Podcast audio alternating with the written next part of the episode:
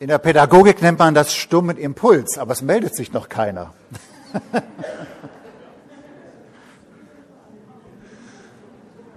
da oben, die übersehe ich nicht ganz. Wer von euch, ihr Leben in diesem Gottesdienst, ist in Berlin geboren? Ja. Dankeschön. Das sind so ungefähr 42,3 Prozent, würde ich sagen. Und wer von euch ist in anderen Teilen Deutschlands geboren?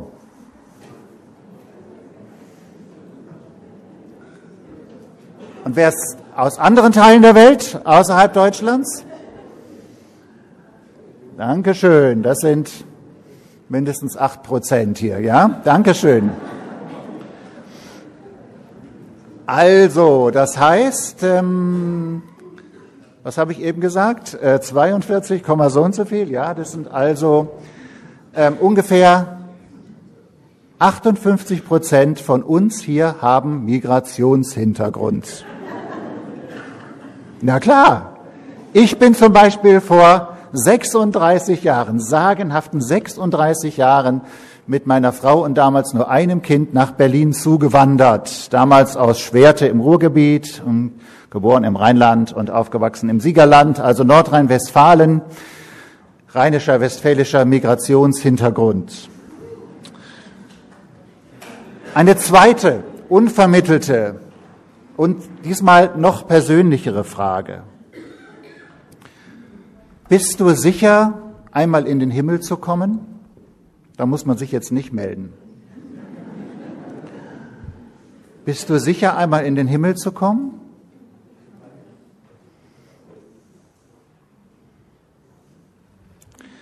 Und wer außer euch wird da noch hinkommen?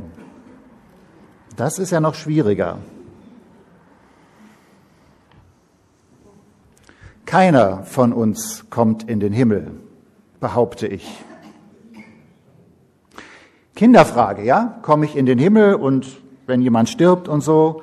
Manche Erwachsene können das bis zum Schluss nicht schlüssig beantworten. Hier wahrscheinlich schon, die meisten, denke ich. Und wer nicht, kann ja am Ende gerne zu mir kommen. Aber stimmt das denn überhaupt? Überraschend vielleicht schockierend zu hören, keiner von uns kommt in den Himmel.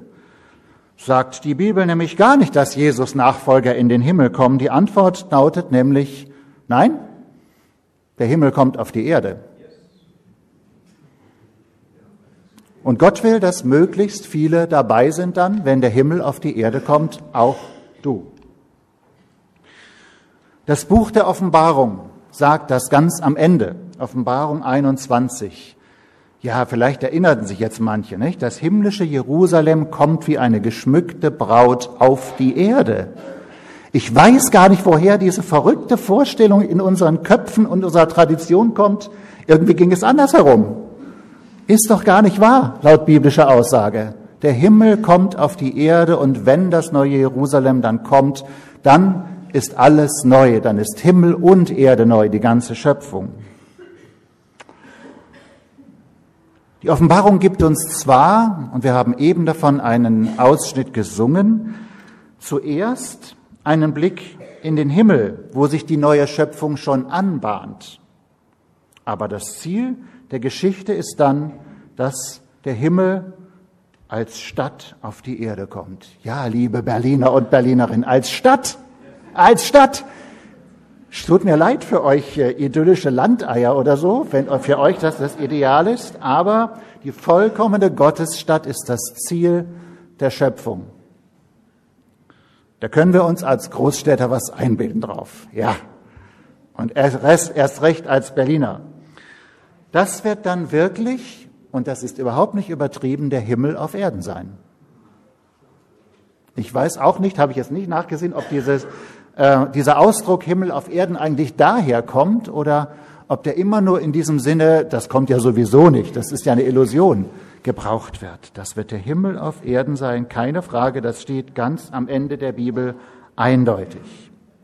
Offenbarung 5 schildert uns nun der Seher Johannes eine Szene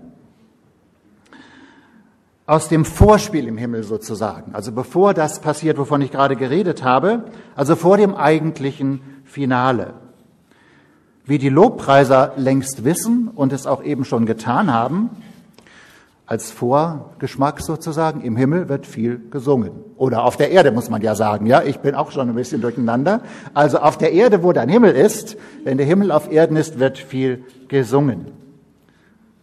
Und da gibt es dann die allerschönsten Best-ofs von Bach und Brahms bis Hillsong und Hip-Hop. Nummer drei davon hatten wir eben auch hier.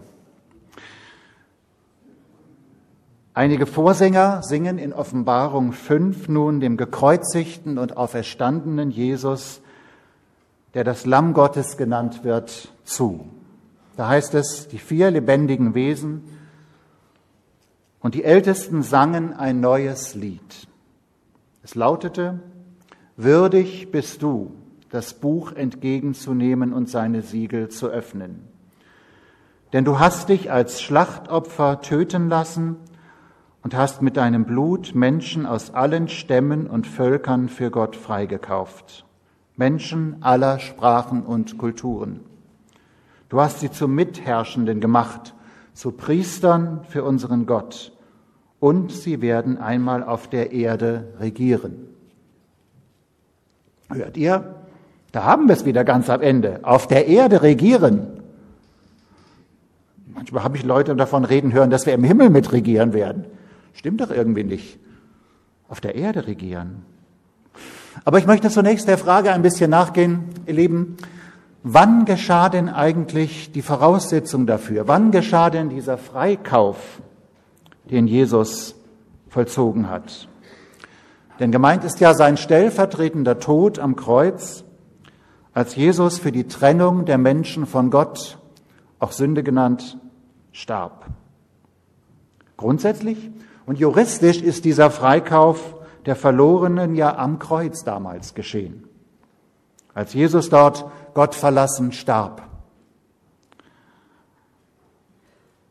Und individuell gültig, sozusagen ratifiziert, wird dieser Freikauf jedes Mal, wenn ein Mensch, ich sag's mal so, sich das gefallen lässt und sagt, ja, auch ich, Jesus, das hast du auch für mich getan. Dann ist er oder sie frei gekauft.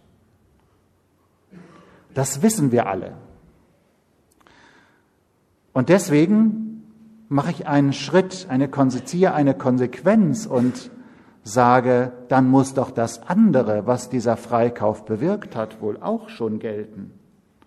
Also schon auf dieser Erde, in diesem Leben, was die Offenbarung sagt, du hast mit deinem Blut Menschen aus allen Stämmen und Völkern für Gott freigekauft, Menschen aller Sprachen und Kulturen. Dann gehören die Erlösten aus den Völkern doch jetzt schon zusammen. Jetzt schon.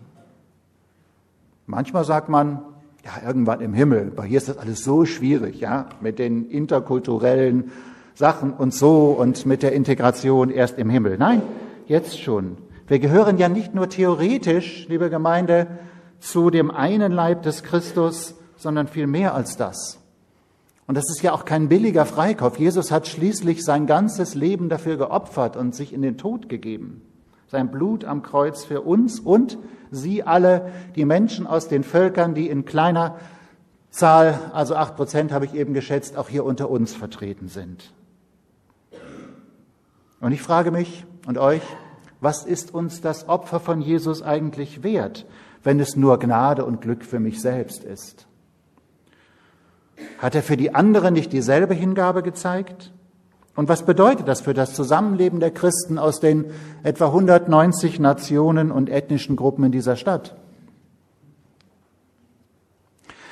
Am Ende dieser Szene aus Offenbarung 5 haben wir ja gehört, Du hast sie zu Mitherrschenden gemacht, zu Priestern für unseren Gott, und sie werden einmal auf der Erde regieren. Darüber hatte ich auch noch nicht nachgedacht, bevor ich mich jetzt hier darauf vorbereitete. Wir sollen auf der neu geschaffenen, sozusagen total überholten, grundsanierten Erde dann mit den Erlösten aus allen Völkern zusammen regieren. Deswegen verzeiht mal, also üben wir doch die himmlische GroKo hier schon mal ein. Die große Koalition. Wäre ja fast Wort des Jahres 2013 geworden, aber dann doch nicht, oder? Nee, glaube wir waren anderes, ja. Die himmlische große Koalition. Und ich frage mich und euch, wäre es dann nicht gut und sinnvoll, wäre es nicht innovativ und zukunftsorientiert, wir würden das hier wirklich schon mal üben?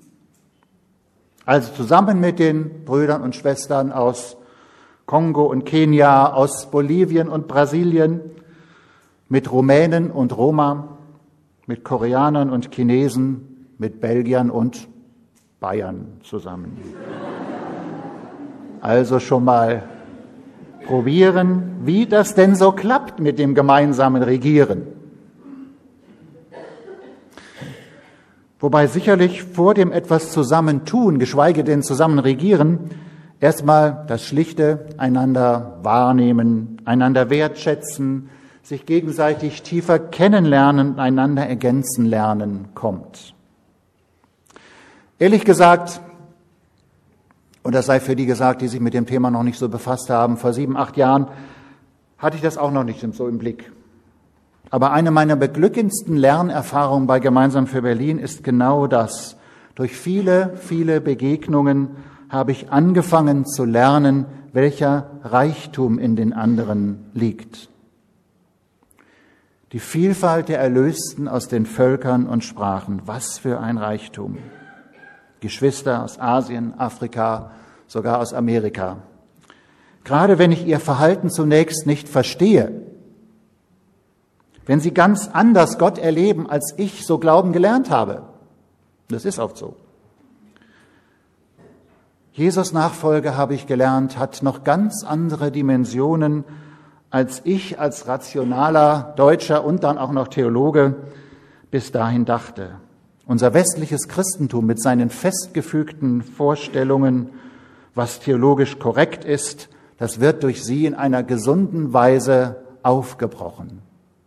Nicht weggeworfen und weggewischt, sondern aufgebrochen, erweitert. Sie ergänzen mich. Ohne sie, ohne die anderen aus den anderen Erdteilen, auch die in dieser Stadt bin, bin ich nicht vollständig. Ohne sie ist der Christusleib nicht komplett.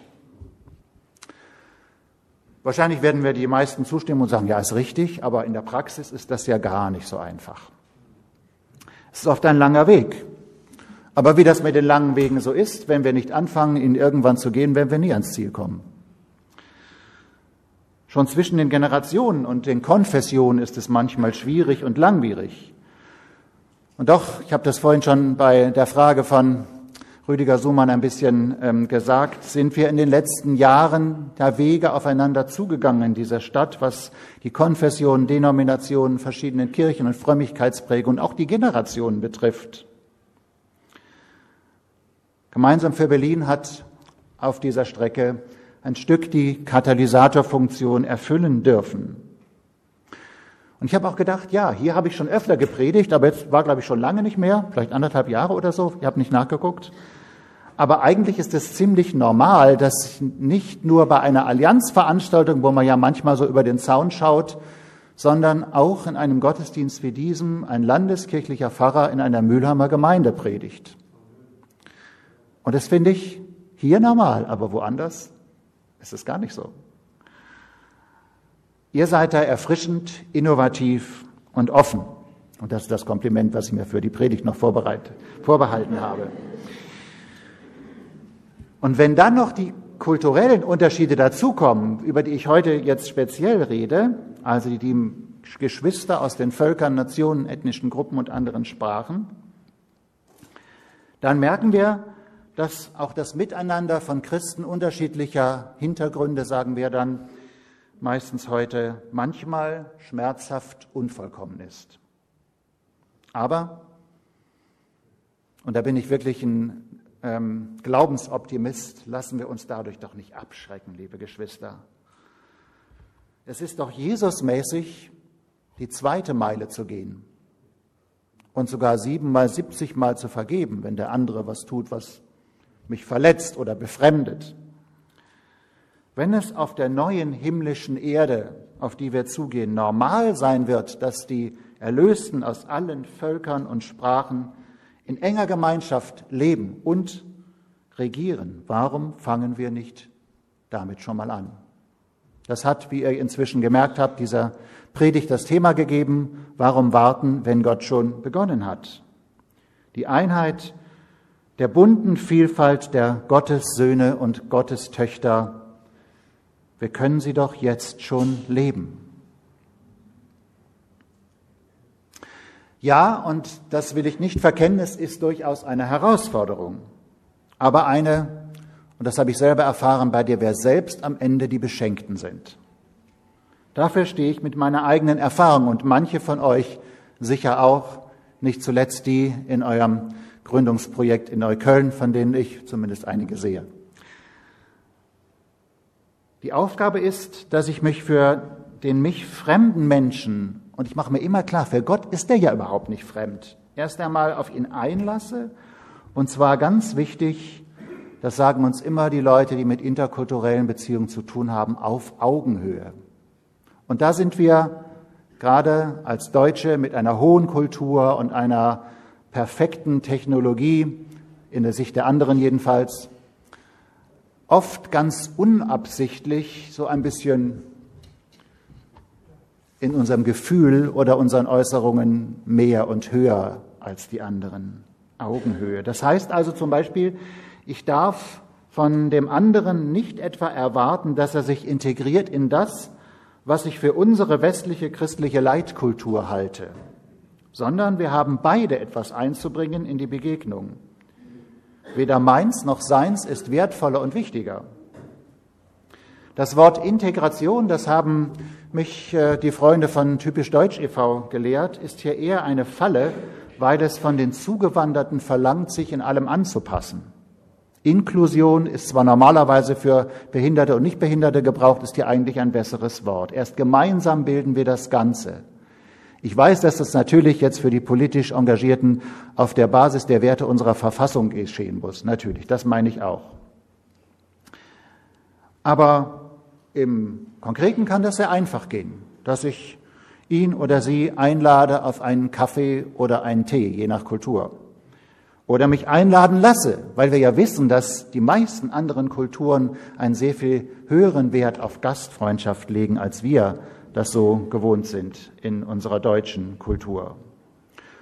Und dann, dass ich dem anderen, der anderen schlicht einmal bei der Geschichte, die sie zu erzählen haben, zuhöre. Man nennt das auf Neudeutsch Storytelling, also Geschichten erzählen. Also ich jedenfalls muss mich da immer so ein bisschen zusammennehmen und sagen, ich will jetzt die Zeit haben, mir das wirklich mit Zuwendung und Interesse anzuhören, was mein Bruder aus Nigeria oder meine Schwester aus dem Iran mir zu erzählen hat. Und es sind ja manchmal dann oft dramatische Lebensgeschichten, besonders wenn es Fluchtgeschichten sind. Und wir haben inzwischen viele geflüchtete Iraner, Afghanen, Syrer, äh, Nigerianer und so weiter und so weiter in unserer Stadt. Übrigens planen wir für den 1. Mai eine interkulturelle Musikbühne in diesem Jahr. Nicht so einen typischen Gottesdienst, sondern verschiedene Bands, Gruppen aus verschiedenen Migrationsgemeinden und dazwischen immer kurze Interviews über Christen, die zugewandert sind oder geflüchtet sind. Wir haben noch keine Genehmigung, könnt ihr mal für beten. Der Antrag liegt bei den Behörden. Also es gilt, indem ich zuhöre, drücke ich Interesse aus, drücke ich auch Wertschätzung aus, die Gott schließlich ja auch mir gewährt. Der hört ja auch mir zu, mit meinen Kleinigkeiten, die ich ihm manchmal zu sagen habe, Verhältnis zu anderen.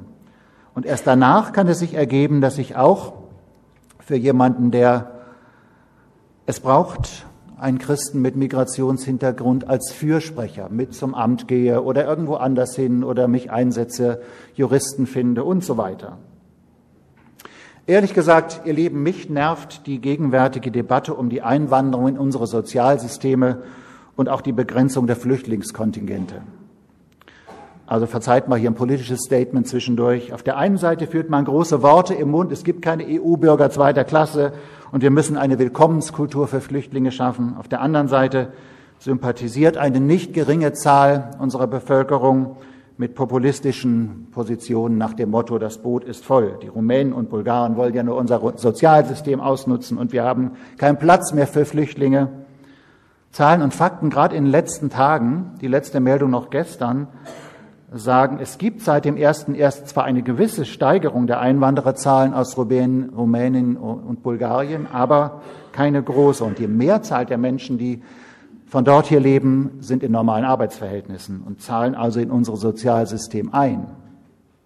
Ich weiß, es gibt Ausnahmen, aber nach der jüngsten Statistik, gestern wurde das gemeldet, kommt die Mehrheit der Asylsuchenden im Jahr 2013 aus Serbien, Kosovo und Albanien, nicht aus Rumänien und Bulgarien.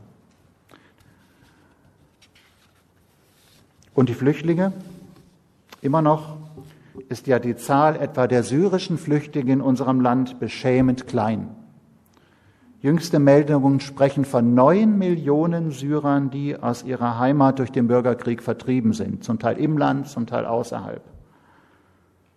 Und ich frage mich manchmal, haben wir eigentlich die schrecklichen Bilder der Giftgasopfer und die Ertrunkenen von Lampedusa so schnell vergessen? Würde es unserem immer noch sehr reichen und wohlhabenden, wirtschaftlich gesunden Land nicht gut anstehen, ihr Lieben, sowohl Bürgerkriegs- als auch Armutsflüchtlinge großzügig aufzunehmen? Wofür haben eigentlich manche Teile der Bevölkerung Angst, auch bis hin in christliche Kreise? Sollten wir Christen und Gemeinden nicht vielmehr mit Mut und gutem Beispiel vorangehen? Und zum Glück, Gott sei Dank, ist es so, dass das immer mehr geschieht. Und das immer bitte, und darauf komme ich nochmal zurück, jetzt vor diesem biblischen Hintergrundbild, wie es einmal sein wird, wenn die Erlösten aus allen Nationen und Völkern gemeinsam nicht nur anbeten, sondern auch regieren werden. Das ist das Bild der Ewigkeit. Der Himmel auf der Erde wird sehr bunt sein. Die Erlösten aus allen Völkern und Ethnien und Nationen werden zusammen feiern. Faktisch tun sie es oft nicht. Aber unsere Aufgabe wäre, dass der irdische Leib des Christus das schon widerspiegelt. Mehr Himmel auf der Erde, jetzt schon. Warum eigentlich nicht? Wir beanspruchen das ja für uns persönlich auch, dass das, was in der Ewigkeit mal sein wird, vollkommene Gemeinschaft mit Gott im Angesicht Gottes leben, zumindest zu einem guten Teil auch schon hier in diesem Leben für uns zur Verfügung steht und gelebt werden kann.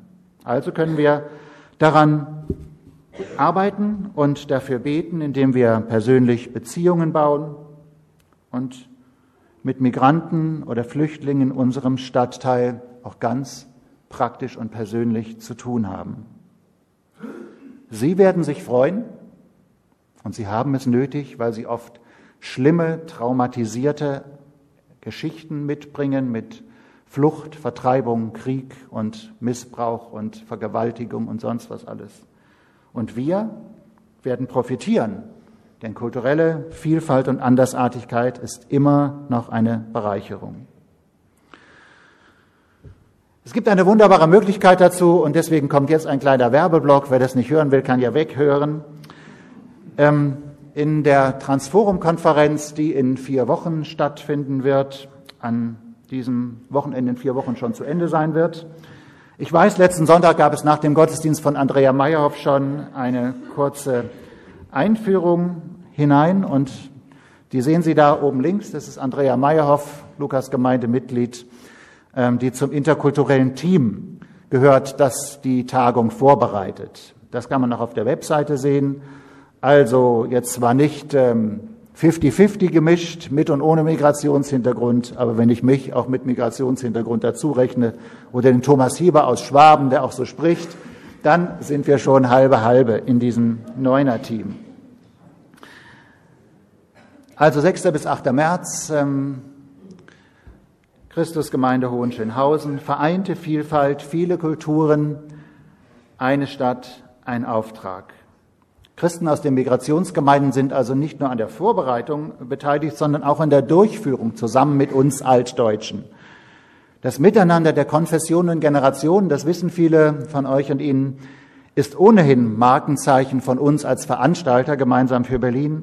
bei dieser Konferenz kommt hinzu, dass wir es erstmals wirklich durchziehen, dass ähm, wir die Geschwister aus den Migrationsgemeinden immer dabei haben. Fast alle Referate im Plenum und fast alle Workshops werden in sogenannten Tandems, Altdeutsch, Neudeutsch, mit und ohne Migrationshintergrund durchgeführt. Und wir haben auch eine Menge Gäste und Partner aus anderen europäischen Städten und aus den USA. Und die Themen Flüchtlinge, Migration und Integration spielen eine wesentliche Rolle. Und die Teilnehmerschaft wird hoffentlich auch so bunt sein. Deutet sich schon an, so bei der Anmeldelage, aber sage ich mal sehr konkret, da wir das Experiment erstmals wagen, keinen Konferenzbeitrag zu nehmen, sondern auch mit Rücksicht auf unsere Geschwister mit Migrationshintergrund während der Konferenz Opfer einsammeln, denken manche, wenn ich nicht zahlen brauche, vorher muss ich mich auch nicht anmelden. Nein, bitte, wenn ihr teilnehmen möchtet, auch auf der Webseite oder über die Flyer, die einen solchen Abschnitt haben, die da auf den Tischen liegen und draußen auch in den Ständern anmelden. Ich möchte herzlich einladen und inspirieren. Beteilige dich am interkulturellen Austausch. Und so eine Konferenz ist auch ein bisschen geschützter Raum, wo man das mal ein bisschen testen kann, wenn man noch unsicher ist. Gibt zum Beispiel ist nicht für jeden so früh möglich, ja, um 7.30 Uhr an beiden Tagen, dem Freitag und dem Samstag, ein äh, Frühgebet, das einmal afrikanische Geschwister und das andere mal koreanische Geschwister leiten werden, um einfach mal auch hineinzukommen in ihre Art, wie sie das so machen. Und da ist kein Zweifel, die Koreaner und die Afrikaner sind Weltmeister im Beten und wetteifern miteinander da um die Goldmedaille und wir kommen dann irgendwo auf den Plätzen weit hinten als Deutsche, glaube ich.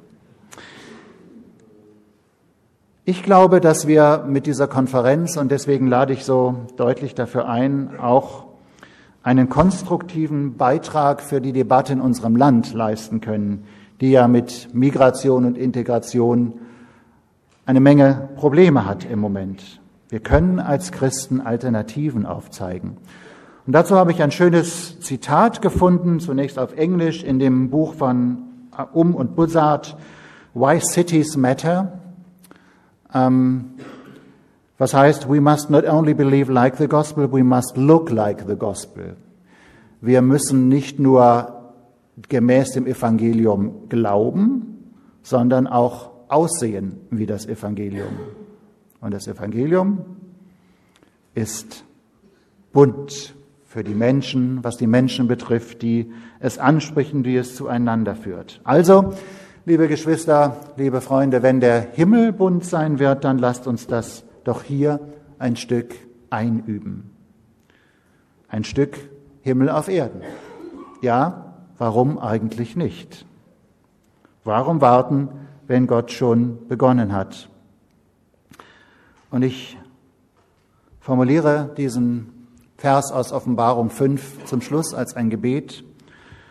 Denn du, Herr Jesus, hast dich als Schlachtopfer töten lassen und hast mit deinem Blut Menschen aus allen Stämmen und Völkern für Gott freigekauft. Menschen aller Sprachen und Kulturen. Du hast sie zu Mitherrschenden gemacht, zu Priestern für unseren Gott, und wir werden einmal miteinander auf der Erde regieren. Wie könnten wir da abseits stehen, weil du schon alles für uns getan hast? Wie sollten wir dir nicht danken? Mit Herz und Tat und Mund und unserem ganzen Leben.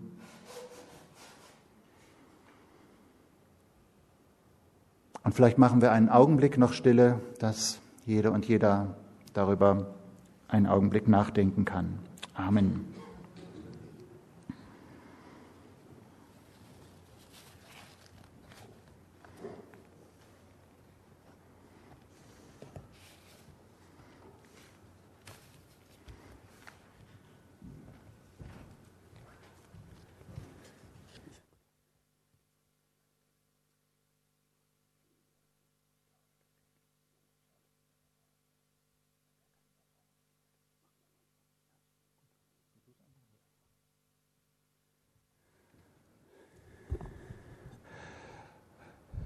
So, ihr seid jetzt persönlich schon ein bisschen vorbereitet, das ist gut.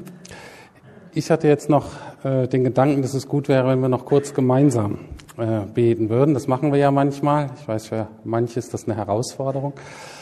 Aber guckt euch mal so ein bisschen um und setzt euch einfach in so Zweier-, Dreier-, Vierer-, Fünfer-Gruppen zusammen, also einfach mit euren Nachbarn. Und äh, wenn ihr ganz neu seid und euch überhaupt nicht kennt, dann stellt euch einfach kurz vor, ich bin so und so. Äh, und dann steckt die Köpfe zusammen. Und mir ist wichtig, dass wir so ein paar Dinge, die Axel gesagt hat, dass wir die wirklich noch im Gebet jetzt gemeinsam äh, vor Gott bringen. Und ich will das hier nicht alles von vorne zentral machen, sondern es ist schöner, wenn jetzt äh, 250 Leute oder so gleichzeitig beten, als wenn ihr nur passiv äh, oder hoffentlich aktiv mir nachbetet. Also von daher betet zusammen. Vier Punkte sind mir dabei äh, wichtig geworden. Einerseits für uns als Lukas-Gemeinde, uns ist ja das generationsübergreifende sehr wichtig. Das heißt, auch da das, was in der Kultur nicht so gut läuft, dass die unterschiedlichen Generationen gut miteinander klarkommen, äh, dass, das, äh, dass uns das besser gelingt. Und jetzt denke ich aber, wäre es schön, wenn wir als Lukas-Gemeinde auch beten würden, Herr, wenn wir offener sein sollen für Migranten, wenn da irgendwas in uns ist, wo wir Barrieren aufbauen, dann sagt es doch. Einerseits in unserer Haltung, vielleicht auch Vorurteile oder einfach praktische Faulheit oder Arroganz. Vielleicht bringt ihr das vor Gott. Dann äh, haben wir von den Flüchtlingsproblemen gehört. Auch da einfach, dass wir uns eins machen, beten für Hilfe und noch gucken, was wir dazu beitragen können. Und dann zwei Anliegen ganz konkret, was Axel auch gesagt hat. Lasst uns fürs Transforum beten. Prüft selber, ob ihr dahin geht. Wir als Gemeinde empfehlen das total. Haben es immer unterstützt, unterstützen das weiter. Also betet auch dafür. Und dann vielleicht auch ganz konkret für diese Genehmigung am 1. Mai, dass die geschieht und dass das ein ganz tolles, buntes Konzert wird. Also, traut euch, steckt einfach eure Köpfe zusammen und fangt an zu beten. Das wird dann hier so ein Gemurmel. Ihr müsst keine Angst haben, dass ihr gehört werdet, sondern es wird so ein Gemurmel nach einer Zeit und dann äh, hört euch keiner, hoffentlich der Nachbar oder die Nachbarin. Das machen wir fünf Minuten und dann schließe ich das ab mit einem gemeinsamen Gebet.